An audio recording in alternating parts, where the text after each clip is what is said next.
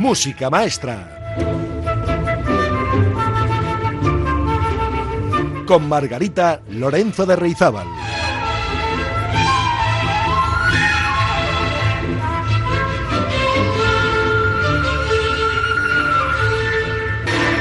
Hola, muy buenas amigas y amigos. Reanudamos hoy la emisión de nuevos capítulos de Música Maestra después de dos semanitas de vacaciones que yo creo que tenía bien merecidas, ¿no creen? Bueno, pues después de recargar las pilas, he pensado hacer hoy un programa de revista rosa del corazón, con cotilleos y ecos de sociedad de algunos de los grandes compositores de la historia de la música.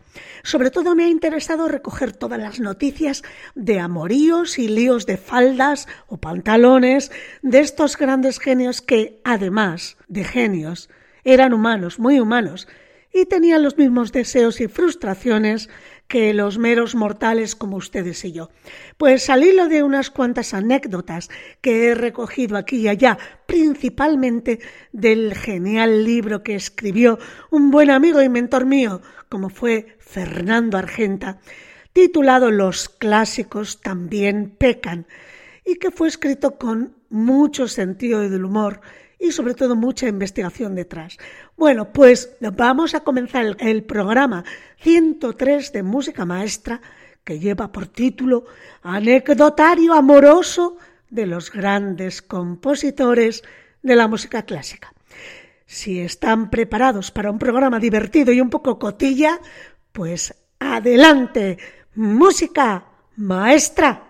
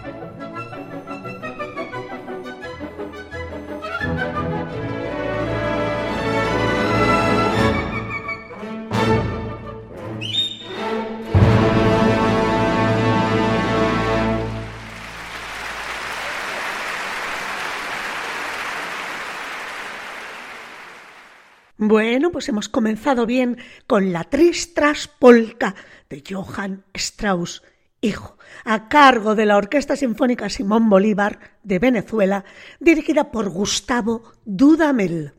Pues vamos a comenzar nuestro anecdotario con Vivaldi. La reputación de Antonio Vivaldi estuvo unida a los cotilleos sobre su relación con una jovencísima cantante que, aunque no era huérfana al parecer, se formó con él en el Ospedale de la Pietà, donde Vivaldi dirigía a un grupo de señoritas que tocaba en la orquesta. Vivaldi posiblemente conoció a Anna Giraud en Mantua hacia 1718 o 1719. Él tenía 40 o 41 años, ella unos 20 menos. Ana, que pronto fue conocida como Anina del Preteroso, o sea, Anina, la del cura pelirrojo, o sea, Vivaldi, era hija de un fabricante de pelucas francés que italianizó su apellido, desde Giraud en francés hasta Giro en italiano. Si bien es difícil saber exactamente cuándo se conocieron Vivaldi y ella, en 1723 ya nos los encontramos de gira juntos por los teatros de diferentes ciudades europeas. Gracias a Vivaldi, Ana Giro se convirtió en una aceptable cantante de ópera cuyo nombre de guerra era la Mantovana de Mantua. La jovencísima cantante hizo su debut operístico en Venecia, en el Teatro San Moís, con la ópera Laodice de Albinoni, y un año más tarde cantó en el Teatro Sant'Angelo la primera ópera de Vivaldi, Il Farnace, que muy bien pudo componer ex profeso Vivaldi para su alumna y posiblemente ya su amante. La verdad es que el debut de Ana Giro en Venecia causó sensación. Poseía una gran voz, pero sobre todo la mantovana tenía un encanto especial actuando. Su buena presencia en escena y sus considerables dotes dramáticas se sumaban a su vena teatral, algo que el, el público y la crítica de su época no tardaron en apreciar. Vivaldi escribía óperas para ella con mucho mimo, para así ocultar sus defectos vocales y resaltar todo lo demás. Físicamente, dicen las malas lenguas que Ana no era lo que se dice guapa, pero sí atractiva. Tenía una figura proporcionada y delicada. Su pelo y sus ojos eran también bonitos. Y su boca, al decir de las crónicas, era preciosa. ¿Y cuándo se convirtió en la amante de Vivaldi? Pues no hay ninguna prueba que demuestre cuándo empezó esa relación, pero el estilo de vida veneciano y la estrecha relación personal y artística entre Ana Giraud y el cura pelirrojillo indujeron a su tiempo a que todo el mundo pensara que allí había tomate. Si bien la Giraud tuvo cierta independencia en su carrera como cantante, Milato por donde cada vez que salía de Venecia lo hacía en compañía de Vivaldi. Pues les voy a añadir otro detalle y es que al parecer a Vivaldi le gustaban más los tríos que los dúos. En sus viajes e incluso en su casa veneciana no solo le acompañaba Ana Giraud, sino también su hermana.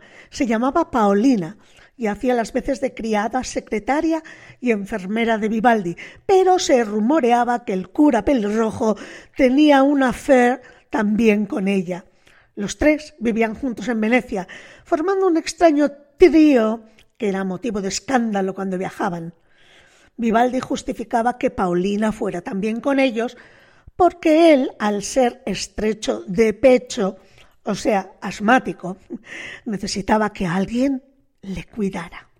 Pues vamos a escuchar de Vivaldi el concierto para piccolo, para flautín en do mayor, a cargo de William Bennett y la Academia de St. Martin in the Fields, con Sir Neville Mariner a la batuta.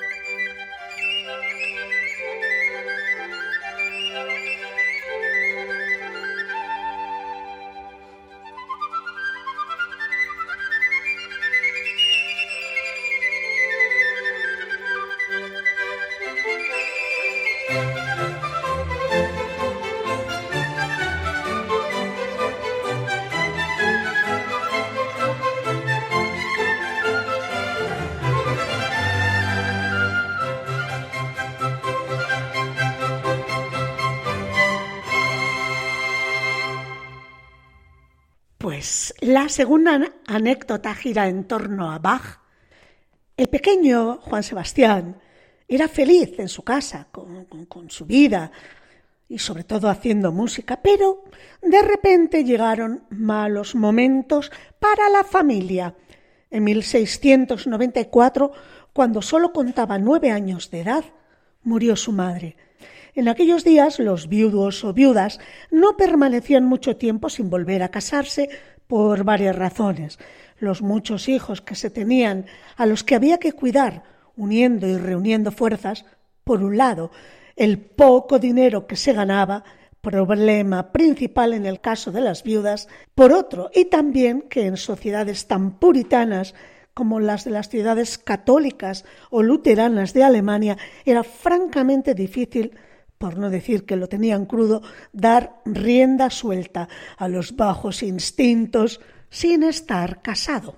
Por todo ello, el desconsolado viudo, padre de Juan Sebastián Bach, Herr Johann Ambrosius, se consoló a toda prisa y encontró, sin necesidad de buscar demasiado, a una desconsolada viuda a la que consolar y, de paso, utilizarla para que cuidara de sus hijos y de su hogar. La única hija del buen hombre estaba a punto de irse de casa para casarse y el servicio, ni qué decir tiene, estaba por las nubes. Dada la susodicha tendencia de los Bach a la endogamia, Ambrosius buscó en primer lugar entre las mujeres más próximas a su familia y repasando la lista zas encontró el nombre de Bárbara Margareta, que había sido esposa de un primo suyo ya fallecido. Esa mujer, Bárbara Margareta, era todavía joven y tras enviudar del primo de Ambrosius había vuelto a casarse rápidamente con otro hombre, un tal Jacob Bartolomei, que le duró casi tan poco como la anterior. Con estos antecedentes había que tener más valor que nadie para decidir casarse con semejante viuda negra. Debe ser que en la Alemania de aquellos tiempos no se conocía el dicho de que no hay dos sin tres, porque, a pesar de esos macabros antecedentes, Ambrosius, el padre de Bach, no se lo pensó dos veces y un 27 de noviembre de 1694 el feliz e insensato novio se casó con Bárbara. Dos meses después empezó a sentir un no sé qué que era ni más ni menos que el terrible efecto gafe de la viuda negra. Al poco, tras ese no sé qué, vino el qué sé yo y el padre de Sebastián Bach murió. El tercero. Su entierro tuvo lugar el 24 de febrero de 1695, es decir, solamente seis meses menos, cinco meses desde que se casó. Por desgracia, hoy desconocemos si la viuda negra, la pobre Bárbara, encontró otro suicida en su loca carrera matrimonial y se casó por cuarta vez. Lo único que se sabe es que su situación económica quedó tan maltrecha que se vio obligada a irse de ahí y dejar a sus dos hijastros varones, entre ellos Juan Sebastián, al cuidado del mayor de los dos, de Johann Christoph. Pues les invito a escuchar el maravilloso concierto para violín y oboe en do menor, el primer movimiento, a cargo de Nigel Kennedy y Albrecht Mayer, al violín y oboe respectivamente, con la Filarmónica de Berlín.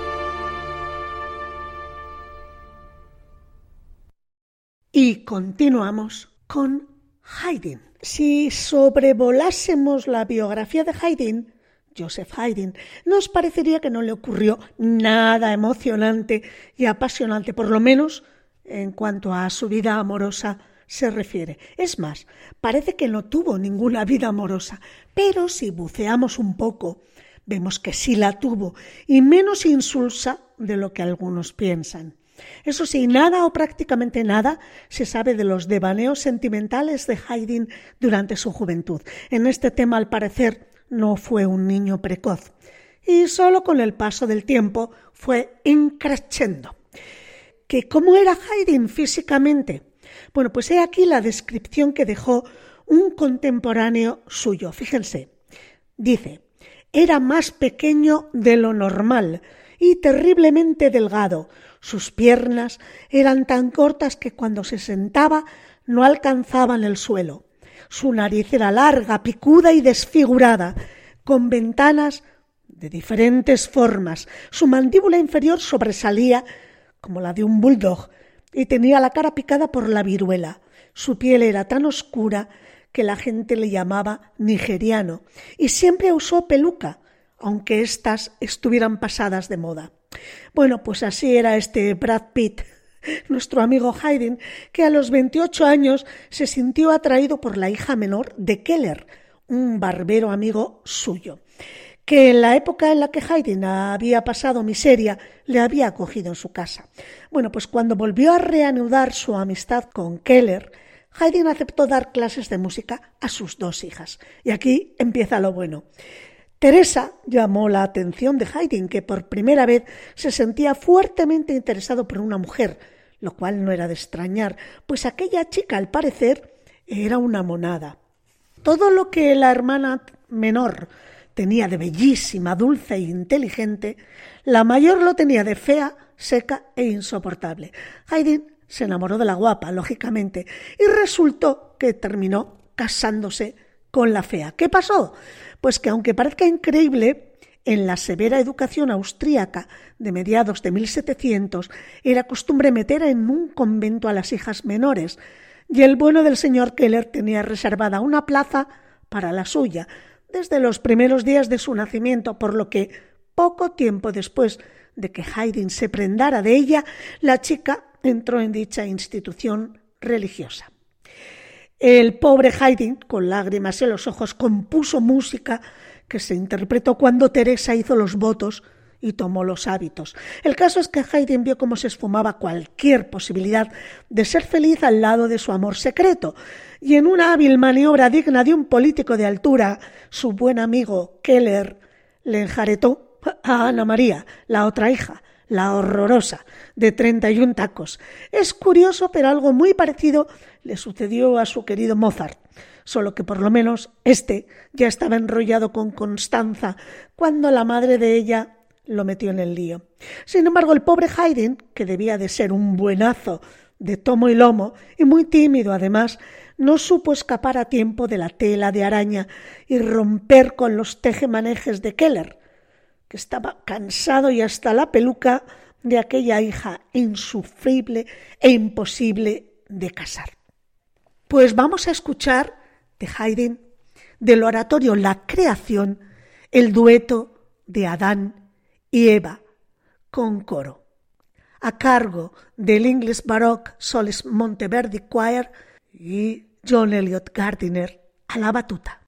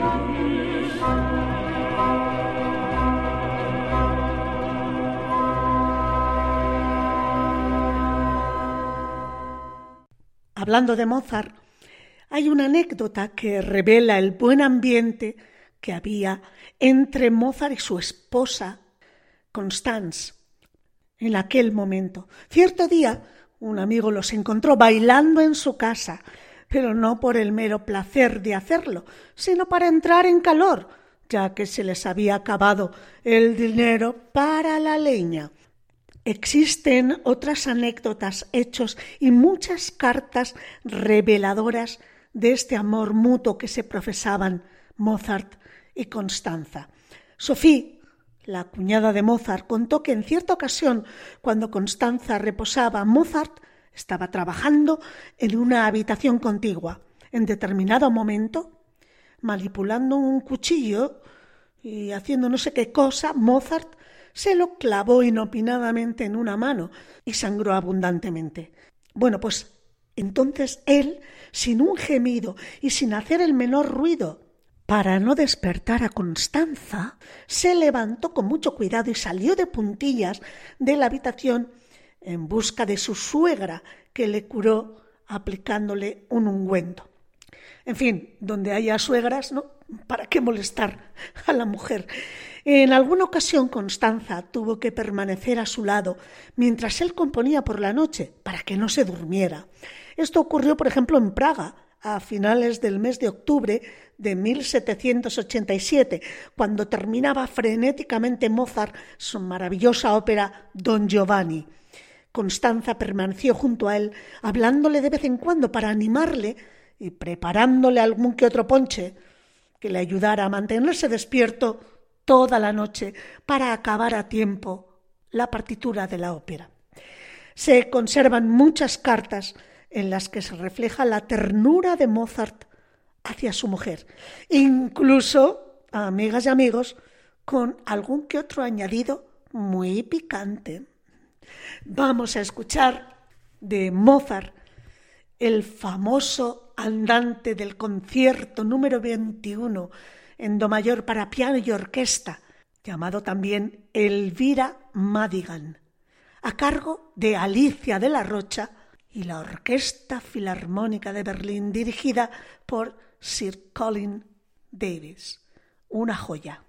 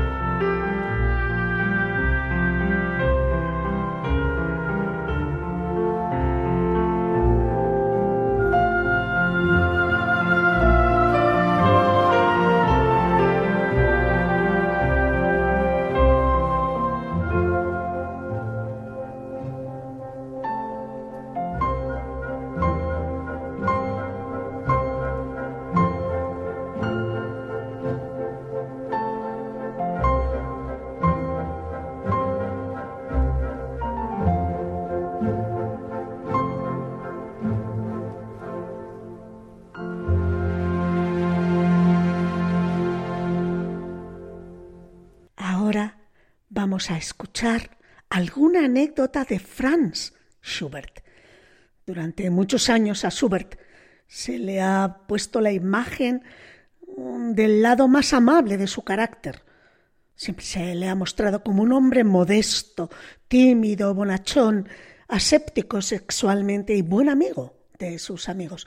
Por cierto, formaban un grupo que en muchos aspectos giraba alrededor de Schubert y organizaban emocionantes y alegres fiestas llamadas Schubertíadas, donde la protagonista total era la música del compositor y en las que al final no faltaban los bailables de moda. Schubert solía reunirse al atardecer con estos amigos en determinadas tabernas. Allí conversaban sobre múltiples temas hasta que la noche terminaba con canciones y un estado de alegría producto de la bebida, a la que al parecer era bastante aficionado el amigo Schubert. Hay quien opina que Schubert fue una persona ciclotímica, que como el doctor Jekyll y Mr. Hyde tenía dos caras absolutamente diferentes. La primera, y mayormente aceptada hasta hace poco, es la que he comentado, la de un ser bondadoso, tímido, volcado en su música, humilde hasta la enfermedad, generoso y amigo de sus amigos. Todo esto parece ser cierto y contrastado. Y es lo que parece que hacía durante el día, pero al atardecer ya era otro. Salía con sus amigos, a una reunión literaria, a un concierto, a una subvertiada o a las tabernas, generalmente en plan alegre y cordial, y la mayoría de las veces fumando y bebiendo más de la cuenta, tanto café como cerveza o vino. De hecho, a esta capacidad suya, digamos, de libar, existen numerosos documentos que la atestiguan, más allá del evidente apelativo de esponjita que le dieron sus amigos y conocidos, porque se lo bebía todo. Y en cuanto a su orientación sexual, ¿fue Schubert homosexual, bisexual, heterosexual, asexual o qué? Pues no parece que Schubert fuera estrictamente homosexual, sino en todo caso bisexual. Schubert tenía además una ansia tremenda de libertad y le gustaba la vida bohemia y poco casera. Por ello, y como buen romántico, estaba dispuesto a vivir con muchas privaciones antes que renunciar a sus ideales. Para acabar de arreglarlo todo, su difícil carácter por las noches y su modo de vida contribuyeron a que poco a poco fuera dejándose, engordando en exceso, vistiendo de manera desastrosa, descuidando sus dientes, bebiendo, fumando, tomando café sin parar, con lo que no olía precisamente a rosas. Y la puntilla, claro está, fue la aparición de los primeros síntomas de la sífilis. Qué mal lo tuvo que pasar Schubert. Menos mal que siempre contó con el apoyo y la admiración incondicional de sus amigos. Vamos a escuchar de Schubert la serenata, el Stangen, para viola y piano. Maravillosa música que reconocerán seguramente desde los primeros compases.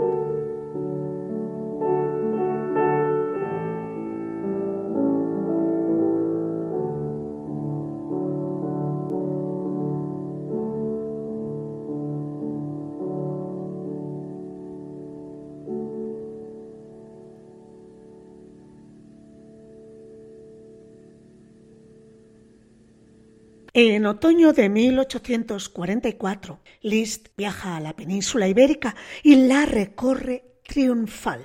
En Madrid, como en otras muchas ciudades españolas, las damas se desmayan nada más verlo aparecer, si bien después ha llegado a decirse que aquello era un truco publicitario y que algunas de ellas les habían pagado para que montaran el numerito.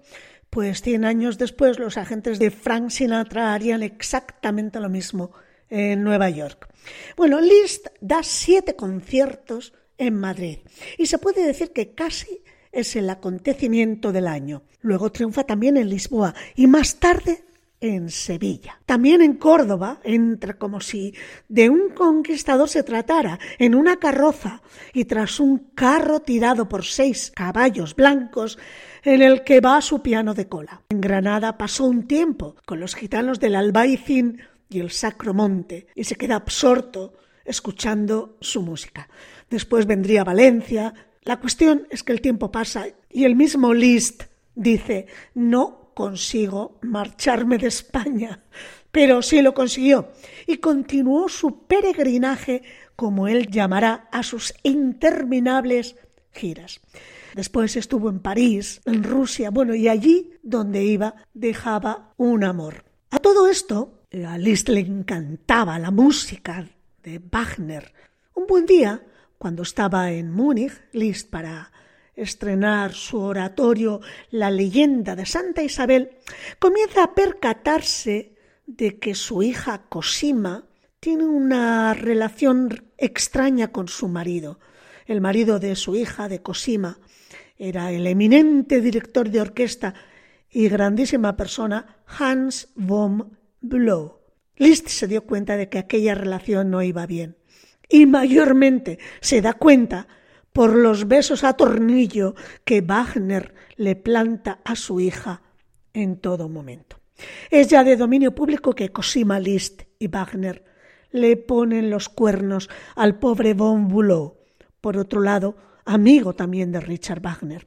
Y también es de dominio público que una hija de Cosima, Isolda, casualidad el nombre, pues no es de Bombuló, de su marido, sino, como sin su nombre indicaría a alguien avezado, es hija de Wagner.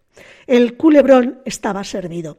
Liszt intenta que Wagner y su hija renuncien a su idilio, pero no solo no lo logra, sino que además Cosima abandona a Bombulow para unir su vida a la de Wagner. Liszt, en señal de repudio, no asiste a la boda de la pareja en 1870, pero dos años más tarde se reconcilia con ellos.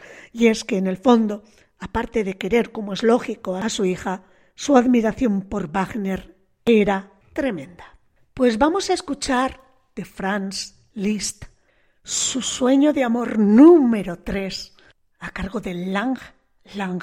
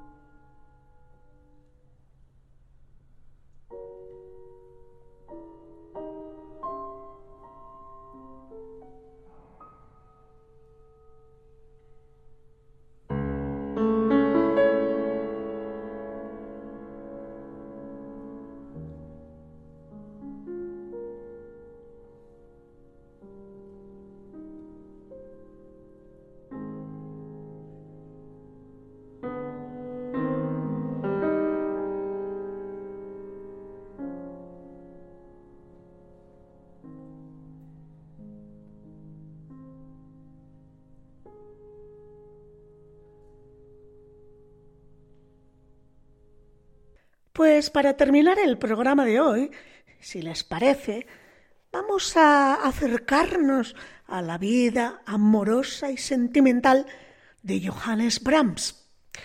Uno de los hechos que marcaron a Brahms en el terreno sentimental fue su infancia entre los bares del puerto de Hamburgo. Desde muy pequeño se vio obligado a tocar en las tabernas portuarias para ayudar económicamente a su padre. Allí, en los tugurios, entre el denso humo del tabaco, los gritos, las groserías y risotadas de la selecta clientela, formada no por asistentes a un reality show, sino por marineros y prostitutas, Johannes Brahms, con doce años, tocaba al piano todo tipo de bailables. Pronto las prostitutas se encariñaron con aquel chaval bajito, delgado y de largos cabellos rubios que le caían sobre los hombros, y volcaron en el muchacho el amor y la ternura que no encontraban en los zafios marineros.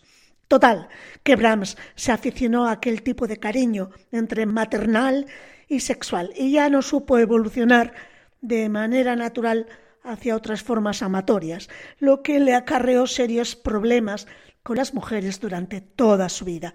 No se sentía cómodo con ellas, en especial con las que pertenecían a la alta sociedad. En muchas ocasiones se le oyó decir de las prostitutas, al menos esas criaturas tienen buen corazón, son afectuosas y buenas, que es más de lo que puede decirse de otras muchas de mejor reputación. Pues les dejo con la danza húngara de Brahms número 5 en la versión del acordeonista Martínez y su grupo. Espero que se hayan divertido con el programa de hoy. Pero antes quiero recordarles que el próximo miércoles la emisión de La Traviata será a las 5 y no en su horario normal de las 7 debido a una retransmisión deportiva. No se despisten, el miércoles a las 5 visitaremos la zarzuela Luisa Fernanda no se lo pierdan. Agur, amigas y amigos, y que la música les acompañe.